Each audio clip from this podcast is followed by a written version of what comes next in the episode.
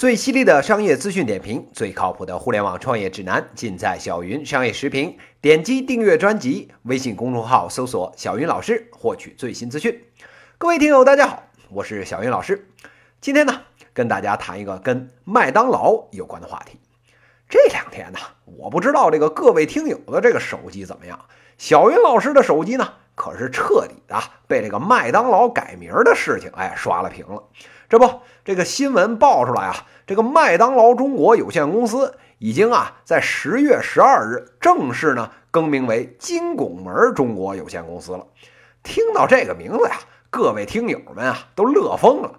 呃，本来的麦当劳，麦当劳这么多年，哎，叫的挺顺溜的，嘿，非给改成一个巨土无比的这个金拱门。您说这麦当劳这大 M 的标是不是像个金拱门？哎，那咱实事求是的讲啊，那确实挺像的。哎，但是咱不能像啥就叫啥吧，不然的话，这做披萨饼的必胜客就应该改叫小红帽，做这个运动鞋的耐克呢就应该改叫红对勾，百事可乐呢得叫太极汽水，这肯德基呀得叫俏老头炸鸡。哎，这脑洞一旦开了起来啊，那就再也合不上了。话说啊，这取名取的土呢，哎，人家麦当劳啊是有传统的。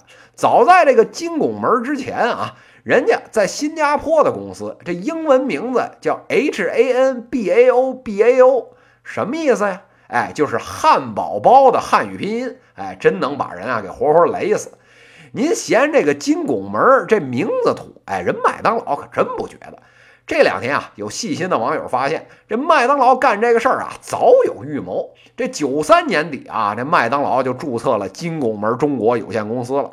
不仅如此，什么这个深圳金拱门啊，呃，四川金拱门啊，山西金拱门啊，哎呀，这些早就在十几年前被人注册了个遍。哎，今天啊，不过是拿过来用而已。说起这个金拱门啊，这个事儿呢，其实啊不能算是麦当劳脑洞大开、心血来潮。这个金拱门啊是有历史的，在这个一九五二年，人家创业之初，这个名字啊就出现了。在设计图纸上，人家原来的商标可不是今天这大写的 M，其实啊就是餐厅两侧两个半圆形的拱门，人家设计师都管这个叫 Golden Arches，哎，其实啊就是金拱门。上世纪六十年代。美国人呢，Ray Kroc，哎，收购了麦克唐纳兄弟的这个麦当劳连锁餐厅，并且啊，迅速的铺向了全国。哎，也就是在那个时候呢，哎，麦当劳餐厅啊，不再使用这个两个金色拱门的这个建筑造型了，改成了呢，使用貌似金拱门的这个简洁的大 M 商标。哎，跟我们今天看到的就一样。这个《纽约时报》的作家甚至脑洞大开的提出了所谓什么金拱门理论，也就是说呢，任何两个开设了麦当劳门店的国家，这仗啊都打不起来。意思是什么呢？哎，意思啊就是现代社会啊是一个吃货主宰的社会，比起战争来啊，这巨无霸还有薯条，哎，更能满足老百姓的欲望。好了，这讲完了历史，哎，咱们话说回来了。那为什么好好的麦当劳非要改名叫金拱门呢？哎，这里面啊，其实涉及到一个控制权的问题。这个九零年啊，麦当劳刚进中国的时候，这身份呢，哎，是个洋快餐品牌。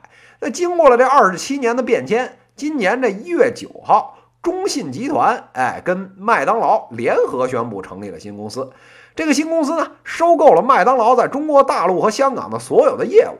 经过这个半年多的交割，八月初，哎，这麦当劳中国呢，哎，就正式的从一个洋品牌，哎，变成了国货。这中信集团控制了这麦当劳中国啊百分之五十二的股权，哎，成了名副其实的大股东。这坐庄的呢，既然从洋人，哎，变成了自己人，当然了，这公司的名字，哎，也要跟着变变。所以这不。这麦当劳中国，哎，就变成了金拱门中国了，哎，不过呢，哎，大家可以安心，哎，您啊，未来上街看见的那还叫麦当劳，人家说了，就是运营公司这名字改改，麦当劳这个品牌啊，哎，暂时不受影响。好家伙，这各位听友啊，随之松了一口气，不然啊，这要是门店也改了名字，哎，以后呢，光听这个什么金拱门、金拱门的，知道的，哎，是去吃汉堡、薯条去了。不知道的，以为进了大宅门里，就着大蒜吃卤煮火烧和炸酱面去了。说到这儿啊，各位听友奇怪了，这本来一个好好的洋快餐，外国品牌挺好的，这知名度又高，为什么非要让中国本土企业来接盘呢？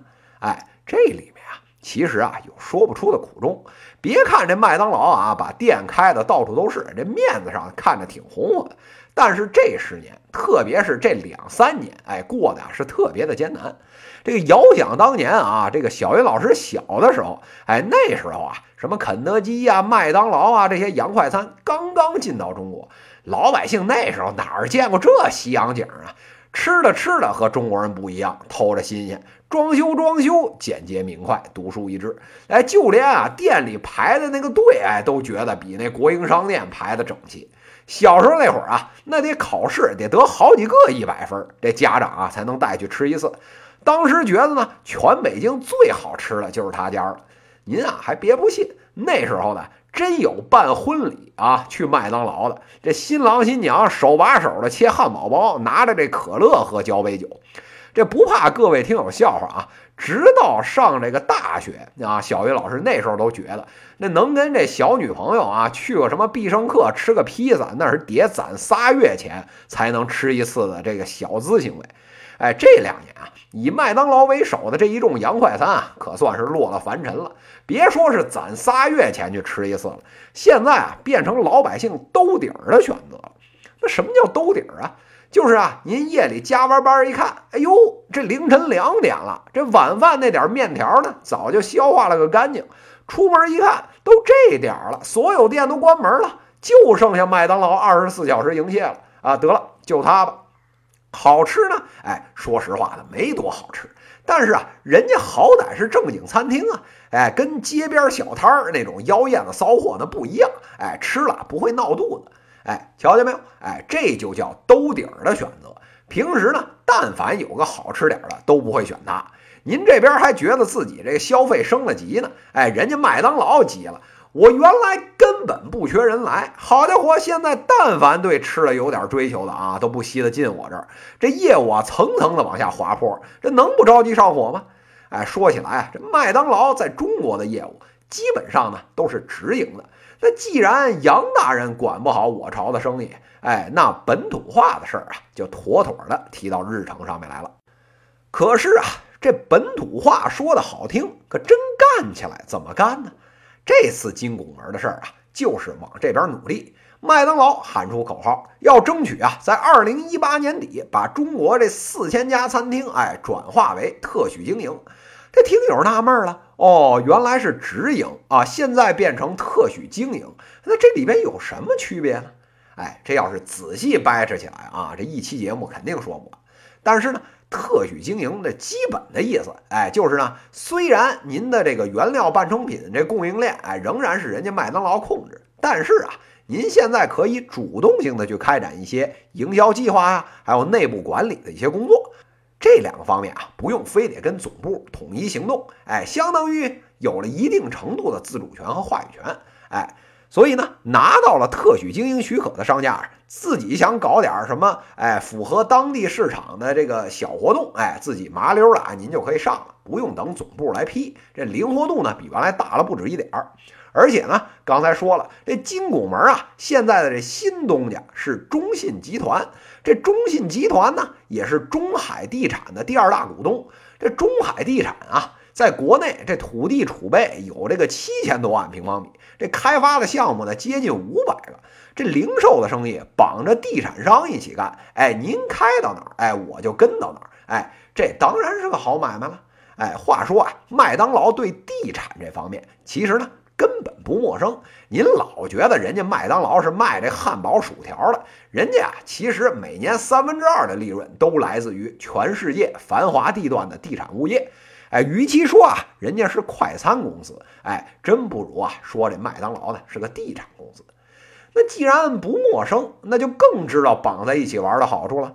这一把麦当劳变成了金拱门，跟国内地产商的合作又变得更容易了。到时候这购物广场一开，我作为这个第一批商家进驻，哎，自己能省不少钱不说，还能啊吸引小朋友，哎，给这个购物广场带流量。哎，这两全其美的事儿，可不分分钟大家都愿意签约吗？但是啊，这话又说回来了，这本土化的事儿，落在麦当劳身上，哎，可也真不是那么好干的。最麻烦的事儿，哎，其实啊就在增量市场。那什么意思呢？哎，我们都知道，在这个北上广深的一线城市啊，这麦当劳的生意，哎，基本上啊就是把所有能占的场子基本全给占完了。热闹点的地方，恨不得啊每个十字路口都有个麦当劳。这商场、购物中心，那就更不用说了，那基本上都是标配。那好了，您把能占的地方都给我占完了，那您下一步扩张是准备去哪儿啊？那不用说呀，那增量市场都在三四线城市呢。哎，但是这个问题啊，也就出在这儿了。这三四线城市，第一个问题呢，就是人少。要拿着这个一线城市的人流标准来开店啊，您这全市恨不得只有市中心的一个地方符合要求。这流量的小算盘啊，您就先别打了。而且口味方面，您啊千万别小看了这地方的人民群众啊。越是地方，这口味啊越刁。早两年您过去啊，这老百姓看您是个洋玩意儿，哎，这过去还凑个热闹，图个新鲜。哎，现在啊，这麦当劳都臭了大街了。再加上中国是个美食大国，这重庆的兔头啊，啊，这个这个武汉的这个热干面啊，这个西安的肉夹馍呀，个个啊都比这汉堡包来的可口诱人。您说我放着这些好吃的不吃，非去啃那金拱门的汉堡，这说缺心眼儿，这都是好听的。所以啊，您这汉堡薯条的生意，哎，想要在这个三四线城市啊做下去，要动的这脑筋啊，可还多着呢。那既然说到了这个本土化的问题，小云老师这里呢，哎，就再往深里多说两句。这两年啊，麦当劳在本土化方面，哎，那着实做了不少努力。小云老师讲几个典型的例子啊，这个前两年呢，这个麦当劳这个早餐里面啊，就能瞅见这个豆浆还有油条了。这个举动啊，虽然比这肯德基的这个本土化这动作不止慢了七八拍，但是呢，毕竟是跨出了第一步。另外啊，在中国啊，其实还好，在美国市场上面啊，麦当劳前几年呢，已经开始大力发展这个 Mac Cafe 的这个业务，也就是卖咖啡。为什么呢？就是因为看见星巴克发展太猛，自己眼红呗。哎，再看看自己本身就有饮料业务，做咖啡无非是这豆子加机器。哎，为什么不把人家这块市场给切下来呢？哎，咱实事求是的讲啊，这麦当劳这两年的咖啡业务啊，那确实做的是风生水起。除了这个品牌定位啊有点小毛病以外，哎，没什么大问题。这步棋走得好，哎，也给这麦当劳啊增加了不少信心。不过呢。在中国这块市场上面，目前面临的是消费升级的选择。这个小云老师之前啊做过一期消费升级的节目，这核心的观点呢，就是消费升级说白了就是啊不想花钱，哎也想买好东西。那好了，您现在这麦当劳卖了这么多年了，您那四个套餐啊，这个老百姓常去的，这闭个眼睛都能点餐了。而且这确实吃起来挺一般的，这凑合吃饱可以，可真算不上什么好东西。那好了，您连好东西都不是啊？那消费升级以后，这老百姓为什么跑到您这儿来花钱？哎，这个问题啊就值得深思。那还有一个问题是呢，这早年间您这麦当劳里还送个小玩具，哎，搭着套餐一起卖，这小朋友啊乐得不要不要的，天天啊拉着爸爸妈妈往里跑。现如今。但凡有点常识的爸爸妈妈，不到万不得已，一般啊也不愿意把孩子送到麦当劳里面去吃这个垃圾食品。那好了，刚才说了，您这消费升级没赶上，大人不愿意来。那这回可好，您最忠实的客户就是孩子，孩子都不愿意来。哎哎，那您还做什么劲儿啊？哎，所以啊，依着小云老师看，这想要突围，要不呢就是您品牌不变，但是旗下的产品升级。要不呢，就独立出来一个控股的品牌，专门做这个升级类的这个消费产品。这消费者变了，您再不变，那不等着被市场左右打脸吗？不过啊，刚才说了，这麦当劳呢做的是个地产生意。我朝这过去十年啊，什么涨的都不如地涨的多。哎，所以啊，金拱门这方面，哎，自然是赚的盆满钵满。而且呢，放眼现在。只要是您啊出门做生意，最大的一块成本呢，哎，就是房租。哎，以北京为例啊，现在二环以里的这个街面店铺，那炒的价格已经飞到天上去了。那除了什么家乐福啊，什么各大银行啊，哎，这种巨头还能勉力维持，那剩下的想要租下来做生意，那就是难上加难。这要知道，这租金，哎，走的是税后这块利润。这一个月二十万的房租，您是做什么买卖能给赚回来啊？哎，但是啊，这麦当劳持有物业的话，哎，就少了这方面的顾虑，哎，这潜在呢就省了一大笔钱。而且啊，另一方面，前两年呢，我们已经看到以肯德基为首的这个百胜集团，在这个本土化上面已经做了非常多的尝试了，很多呢，哎，也非常成功。一个典型的例子啊，前几年大家去这肯德基还是奔着炸鸡去的，现在恨不得都是奔着里面夹着鸡肉的汉堡去了。哎，这对啊，以汉堡见长的金拱门来说，哎，这就是当着面啪啪打脸。但是啊，这打脸归打脸，人家竞争对手毕竟趟出了一条啊，跟自己原来主营业务不一样，哎，相对本土化一些的道路。哎，所以呢，金拱门啊，今天只要是下得了决心，哎，做没问题，肯定是能做的。那至于这业务能做多大多好，哎，以小云老师这经验来看啊，只有一个指标。就是呢，只要您啊像以前一样能把孩子给吸引进去，哎，那基本上就算成功了一大半了。说真的，哎，现在这市场上面，老百姓兜里的钱啊都特别难赚，那只有呢病人的生意，还有孩子的生意，哎，能做下去。那为什么呢？哎，这个病人啊是不掏钱就死给你看，这孩子呢是不掏钱就哭给你看。哎，这病人的生意呢？哎，金拱门啊，这两年够呛能干。那剩下的可不就是孩子生意了吗？说到这儿啊，大家应该也就明白了。这麦当劳呢，变成了金拱门，这名字啊土的掉渣儿，哎，是不假。不过呢，反映的是人家做事风格的转变，还有呢本土化的决心。众所周知啊，这餐饮业向来都是竞争的红海，真正能够长久踏实下来做这个几十年生意的还真不多。大多数企业差不多干个三四年啊就歇菜了，比如啊前两年异军突起的这个什么雕爷牛腩啊，当时啊火的一匹，哎大家排着长队来吃。现在呢也都回归理性，雕爷呢哎也没怎么出来再蹦跶了。这商场上面真正能做到几十年红旗不倒的，哎您还别说，这麦当劳啊还真的算是响当当的英雄好汉。这说实在的，对于麦当劳来讲。对付这种老百姓口味的这种变化，人家啊也肯定不是第一次面临这种危机了。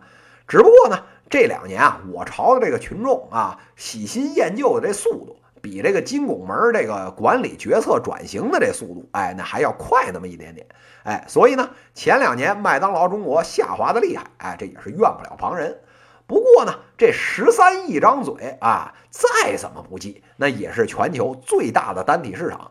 这洋品牌的土生意，哎，要想做的长久，哎，就得好好的琢磨琢磨中国人的胃。哎，以小云老师看，说不定啊，过两年，恐怕呢，我们就能在这个亮晶晶的金拱门里面敲着筷子喊：“翠华上酸菜了吧？”以上呢就是今天资讯的内容，最犀利的商业资讯点评，最靠谱的互联网创业指南，尽在小云商业时评。微信公众号搜索“小云老师”，给我留言，也可以在评论区点击向主播提问，来直接问我问题。在下一期节目里，我们将聊聊跟拼多多有关的话题，敬请期待。十一月三日，社交电商拼多多凑不齐的七龙珠。今天的话题就到这里，谢谢大家。